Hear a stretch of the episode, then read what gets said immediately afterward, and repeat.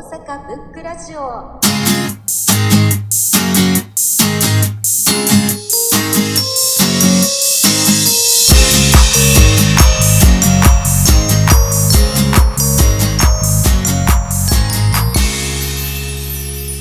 この番組は本が好きな人たちが集まり、本から始まる様々な思い、広がりを記録してつないでいく番組です。僕が紹介したいのは、まあ、今村夏子さんっていう人の「あの木になった朝」っていうね小説で今村夏子さんって言ったら何年か前に芥川賞取ったねうん。うん。人で「紫のスカートの女」っていうので芥川賞取ったんですけどうん。木になった朝もね去年か一昨年ぐらいに出た小説で、まあ、3つ入ってるんですよ短編集で。うん。1個が木になった朝っていうのともう1個がね的になったな的になった波っていうやつともう一人もう一つねある夜の思い出かなんかだったと思うんですけどその木になった朝は、まあ、全部面白いんですけど木になった朝の話ちょっとすると朝っていうね女の子が主人公でその朝はねなんか子供の時から、まあ、料理とか教えてもらってするじゃないですか。まあ、バレンタインの時にチョコを作るとかね、女の子ですからするんですけど、なんかね、自分の作ったもんは誰もね、受け取ってくれないんですよ。なんでか知らんけど。なんかね、だから、料理、なんか食べ物系はね、全部、全員、なんか知らんけど、何かがあって受け取ってくれないし、食べてくれないから、ショックを受けるわけ。朝は。で、ぐれてしまうんですね。そっからね。そのなんで私の作ったもん誰も受け取ってくれへんねんみたいな。まずいわけじゃなくて、なんでか知らんけど受け取ってくれない。もうそういう霊的なもんなのか知らんけど、だからもうぐれてしまって、一回ね、なんか少年院みたいなのにもね、入れられるぐらい悪いことをして、うん少年院入ってた時に、たまたま、あ、スキーかな。なんか冬、雪が降ってる時に、スノボーかスキーかなんかやってた時に、木に頭バーってぶつけて、多分死ぬんですよ、朝がね。うん。で、次、うま、次、目覚めた時には、木になってたんですよ。木に。うん。で、木だったら、例えば、リンゴとか、まあ、みかんとか、実がね、なったら、動物とかも食べてくれるし、まあ、人間も食べてくれると。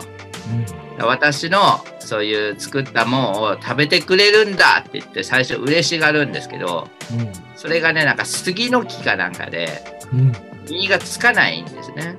でそのまんま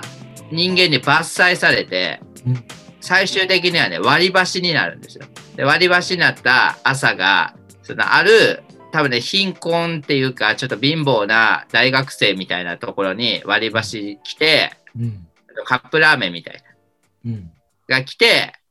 あの、そこはまだ話続くんですよ。続くんですけど、すごい終わり方するし、もうびっくりする終わり方するんですけど、うん。あの、まあ、貧乏な大学生だから、うん。普通だったら割り箸って一回使ったら捨てたりするんですけど、その貧乏学生だから、割り箸をね、洗ってね、何回も使うわけですよ。うん。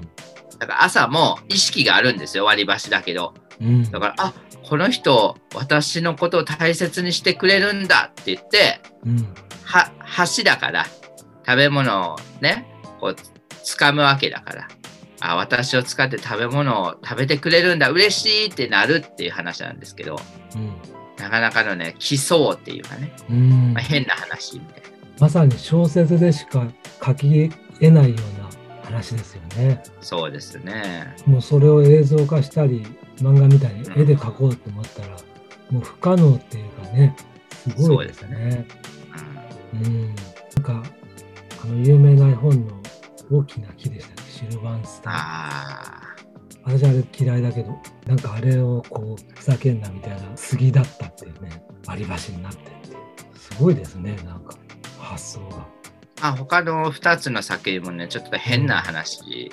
まあもう一個だけ言うと、的になった波っていう話なんですけど、うん。ナミちゃんもね、最初子供なんですけど、なんかね、まあ、ドッジボールとか、うん。まあ、やるじゃないですか、子供なんで。うん。その時に、絶対ね、その子はボールにね、当たらないんですよ。うん。逃げてるわけじゃなくて、まあ、逃げてるっちゃ逃げてるんですけど、全然当たらないんですね。うん。その、当てたくなってくるんですよ、相手も。うん。で、一回なんか先生がドッジボールに参加するみたいになって、相手がもう全員倒してるのにナミちゃんだけ残ってて、もう休み時間終わるのに、先生が絶対当ててやるとか言ってめっちゃ追いかけてくるんですよ。もうドッジボールだから線とか関係なしで、うん。ずーっとボールをね、当てようとする先生が来て、なんかだからちょっと相手もおかしくなるんですよね。波を当てたくなる病みたいになって、何回もあるわけですよ、それが。うん。そその時に毎回、なんか上のね、2階ぐらいの窓から、ナミちゃん頑張れみたいな声が絶対かかるんですよ。どんなことがあっても。うん。逃げてる時は当たらない時。で、逃げてみたいな言って、早く早くみたいな言うんですけど、ナミちゃんもなんか逃げたりするんですけど、そっからね、ナミちゃんが、だからなんかね、その時ナミちゃんが気づいて、早く当たりたいと思うんですね、逆に。うん。何やっても当たらんから自分がでゲームが終わらなかったりするんですよドッジボールも自分が当たらないせいで全然終わんないとかなるんで、逆に当たっちまえと思って当たろうとするんですけどなんかねもうじゃあ何にでも当たったらいいやと思って公園でフリスビー投げてる人のとこに行ってフリスビーに当たろうとするんですけどそれも当たらなかったりするんですねなんで当たんないのよって言って、ちょっとおかしくなって、一回精神病院かなんかに入るんですよね、なナミちゃんが。で、そのそっから大人になったりするんですよ、ナミちゃんが。うん。まあ時間経ってね。で、子供ができたりして、結構そっからめっちゃ続くんですよ。それだけの話よりかは、うん。なんかずーっと続いて、まあ続くって言ってもなんか70ページとか80ページとかですけど、うん。結構続いて、でとんでもない話になってくるんですよ。うん。なんか、だから、うわすごい話と思って、うん。それもいい話ですよ、やっぱうん。なんか設定がすごいですね。り。そうですね。うん。私、今村夏子さんで読んだの。はい、私はなんとかって何でしたっけ？あの子供の。はいはい、こちら、みこね。ああ、こちらあみこ。あれだけしか読んだことなくて。あれもおもしとても面白かったけど、いやいろんななんか面白い設定でそうですね。書いてるんだよね。まあでもやっぱ子供を描くのがうまいっていう感じはしますけどね。うん。なんか生き生きした、ちょっと風変わりな子供描きますよね。そうですよね。うん。まあ、なんかね、偶話的にね、まあ、今回読んだ本は結構偶話的に終わったりするんですね。だからどちらかというとリアリズムというよりかは結構そのなんていうかな自由っていうか幻想味が出てきたりとか本なんか実際考えたらそんなんおらんやろみたいなうん。ことをめちゃくちゃするようなうん。話で、まあ、紫のスカートの女とかもなんかそういう感じなんですよね芥川賞取ったやつもね。うん。なんか結構面白かったなっていう感じ。まあ、いつか世にも奇妙な物語とかで取り上げられそうな感じはしますけどね。あれまだやってるんでしたっけ？まだやってますよ。あやってますかあ結構ね、そういうのを、まあ、奇想って言ったりするんですけど、まあ、奇妙な想像力と書いて奇想ですけど、奇想系のね、流れってね、純文学にあるんですよね。だから、純文学ってね、結構何でもありなんで、ーうんエンタメではないんですよね。エンタメ小説ってどちらかというと、外側をがっちり固めて、1900何年に場所は東京でみたいなのを、もう決めて、登場人物がこうだこうだとかやるんですけど、自分学ってもっとゆゆるい感じでもいいんですよね。うん。誰もが考えないような、奇想めいたうん流れが結構あって、うん純文学ってね、結構お堅いとかね、なんか人の心を書いているとかね、芸術だとかいうことありますけど、もっとね、なんか変な作品めちゃくちゃあるから、そういった点ではね、純文学ね、あの、おすすめですよ。やっぱそういうの読みたい人は。本当に自由ですよね。そうそうそうそうう。ん。言葉だからこそ読み手がもう自由に広げられるって。絵みたいな漫画みたいなと絵でも具体的に示されてしまうから、そうですね。なんかその逃れられない感じになっちゃうんですよね、絵だと。漫画のそうだと。文字だけだとどうにでも想像がいくしそういう自由さがありますよね。そうですね。今回ちょっと漫画を紹介してみたんですけど深津さんそういういろんな表現ジャンルで漫画もお好きだと思うんですけどはいはい。なんかその漫画純文学いろんなジャンルってやっぱりそのすごい違うものだっていうふうに考えてますそれともまあその表現の仕方が違うだけで、まあ、作家が何かこう表現しようとしてその形の最適化がそれがたまたま漫画だったとかたまたま純文学だったとかそういう感じで思いますか？そこはもうね、偶然みたいなあるんちゃいますか？その表現がぴったりくるのが漫画とかは多分ないと思うんですよね。というのも、漫画好きな人って、まあ、例えば子供の時から絵を描くのが好きだみたいなとこから始まったりするんで、だから、そういう環境とかじゃないですか。家に漫画がめちゃくちゃあったから漫画が読むのが好きになって書くのが好きになって漫画家になろうみたいな。漫画家になってからだって表現、これ、こういうの考えるみたいな。あったりしますよね。そうですね。だから、二つ持ってる人は、それはどっちか選べると思いますよ、そら。漫画家でもあり、作家でもあるみたいな人はまあいますから、これは小説の方がいいみたいな考えることはできますけど、うんどっちかしかない人はもうそれしか表現方法ないので、うん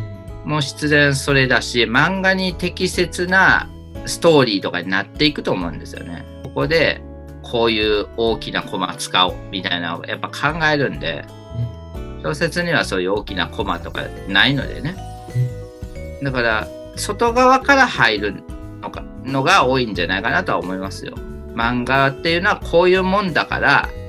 それにちょっと当てはめようみたいなね。当てはめようっていうかもう、小説はこういうもんだから、そう書くみたいなしかないので、うーん。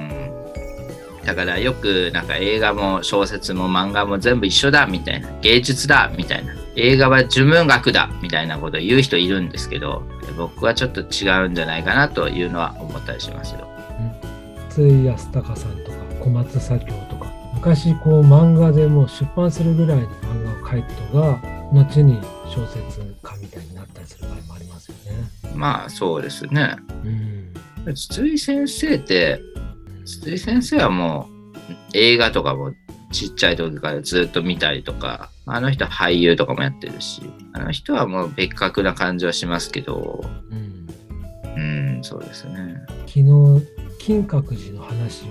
聞いたんですけど、はいはい。まあ金閣寺も結構大作なんで、はい。その紹介された方もやっぱりなんかこうどこに焦点を絞っていいのかすごい話するのは難しいなってしゃっていて今回の私も漫画が結構長いし大作だからすごい説明するのが難しいなっていうのが塚津さんはなんかこうまとめて話すのがうまいなってこう昨日の方とかも話していて大作ほど、うん難しいなって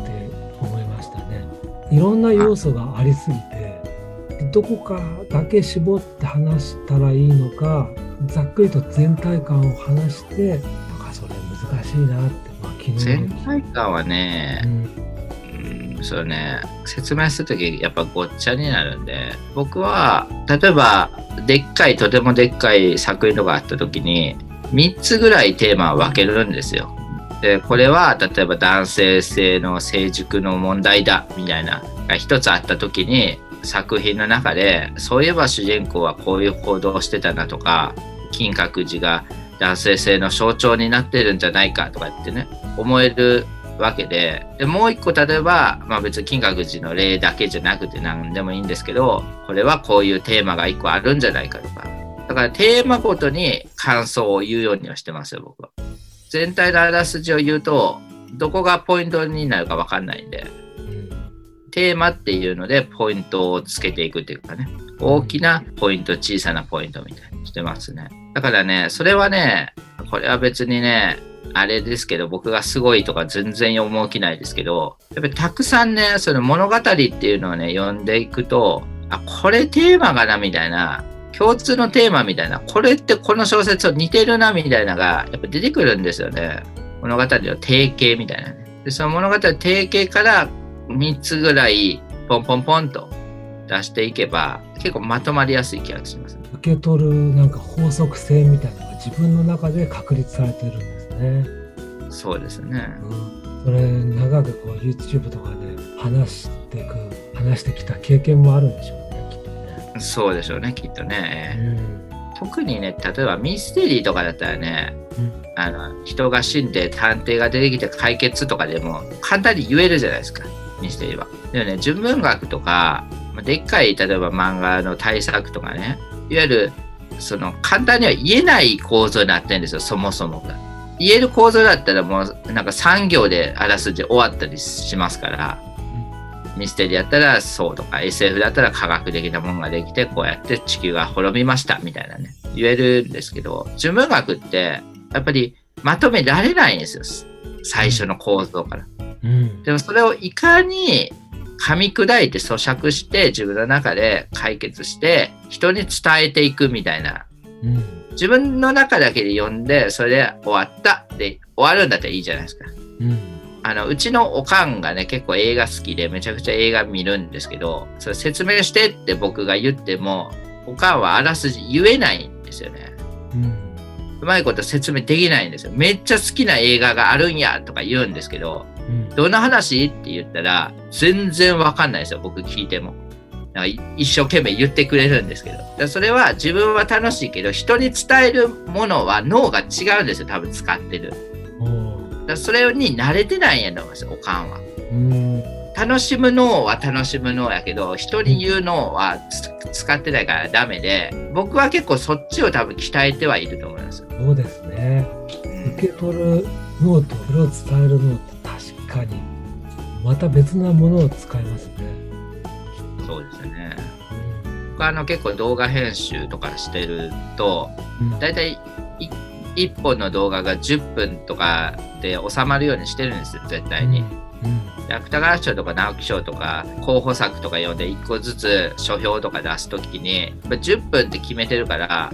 10分を超えたくないんですよ。うん。でもこの話喋ると長くなるなっていうのもあるんですけどもうここいらないかとか言って結構切ったりするんですよ。うん。編集するときに。うん。そうするとパンってまとまったりするんですねコンパクトに。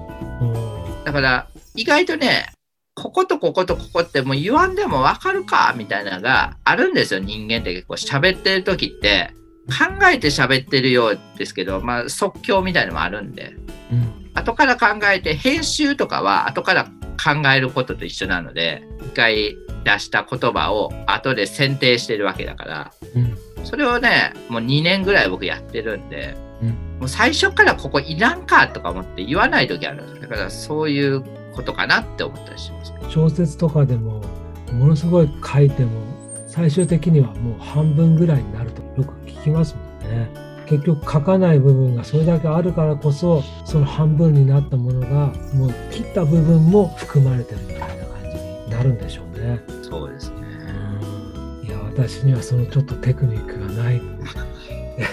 難しいなぁ僕もこれまあ長くなるんでちょっと短めに言うとねやっぱ僕も小説書いてたしあの先日ねあのなんかノリでね、まあ、前前から持ってた小説ですけど応募したんですよ締め切りなんか気づいたら締め切り直前であここの賞って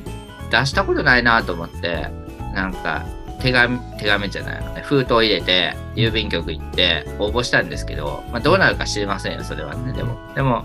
その作品ってもともとね、原稿用紙400枚やったんですけど、新人賞あったんで、それに近づけて400枚までやったんですけど、うん。そこが一回ダメで、うん次の年とかだったら OK なんで、次の年に違う賞に出すかと思って、そこが300枚やったんですよ。までがね。300枚まで。100枚どうしようと思ってね、でも切っちゃったんですよ、100枚。そしたらね、めっちゃね、スマートになってね、逆に良かったっていう。だから意外とね、遂行ですよ、遂行。うんいらないとこバッサリ切って遂行するっていう遂行ってね意外とね人ってねやってないですよ生きていく上で何かを削る作業ね僕結構ねあの YouTube やっててそのへ動画編集もまあ遂行と一緒なんでやってたらやっぱ小説の遂行するときにパパパっていけたんですよね。うん。だからやっぱりそこの脳が発達したのかなっていう感じはしたんですよその時。だからそこはね削る方が難しいですよねやっぱりね。そうなんです。その動画編集と小説が共通してつながったんですねそうですそうです。だから小説を目指してる人は動画編集したらいいんじゃないかって思ったりするんですけどね。なかなか文学文学者の YouTuber とかいないけど今後そう現れてくるかもしれないですね。まあね全然あるでしょうね。これから、うん、その文学賞も出すっていうと人の目に触れるっていうことなんで、ええ。自分自分の中でやっぱ変わるものってありますかね？そのなんかすっきりっていうか僕ねないですよ。あないですなんかねみんな結構応募する人はやっぱ人に読んでもらいたいんだとか言う人めっちゃいるんですけど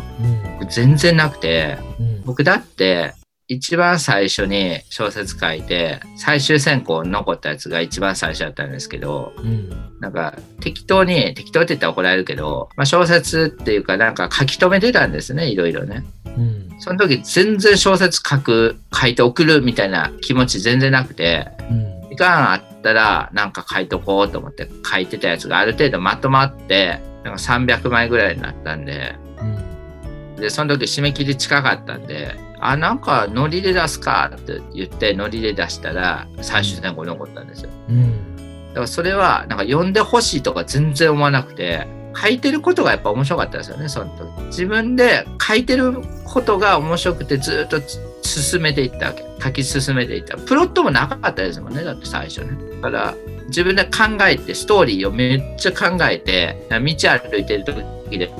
あこれってこうしたら面白そうみたいなやっぱ思うんでそういうのがやっぱ楽しかったですそれ自体が。うん。でそれがある程度集まったからどうしようかなこれって思ったらあそうか文学賞あるなと思って新人賞あるなと思ってうん応募したっていう形ですね。うんでもそれ以降僕2回目3回目とか4回目とかね何回か書いてるんですけどうんそれってやっぱね文学賞をね意識しすぎてたんやと思うんですよね。うん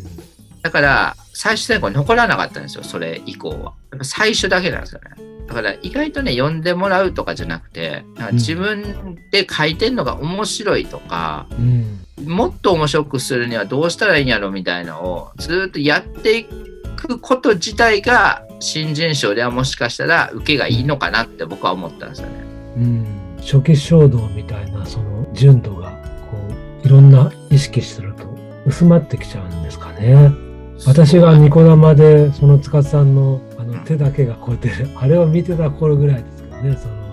何回も出したりとかっていうあの何文字がどうだっていうあの頃ですよね。いやーなんかそう面白いなそういう話を聞くのも。あもう1時間過ぎて今回ありがとうございました。あありがとうございました。そろそろあのアップするように登録してやろうと思う。もう何本か溜まったんで。でもやっぱりこの深さんじゃなくて私とかがあの昨日話していただいた方とか、もうあまりにもこの話すのが拙くて、やばいなと思って。変に熱くなったり、もう変にこうしっかめっちゃかになったりとか、これはこれ難しいですね。そうですね。うん、まあ始まったばっかりだから少しずつ改善していけたらなとは思うんですけど来月か何いつかわからないですけど、はいよろしくお願いします。よろしくお願いします。さよなら。さよなら。ご視聴ありがとうございました次回をお楽しみに大阪ブックラジオ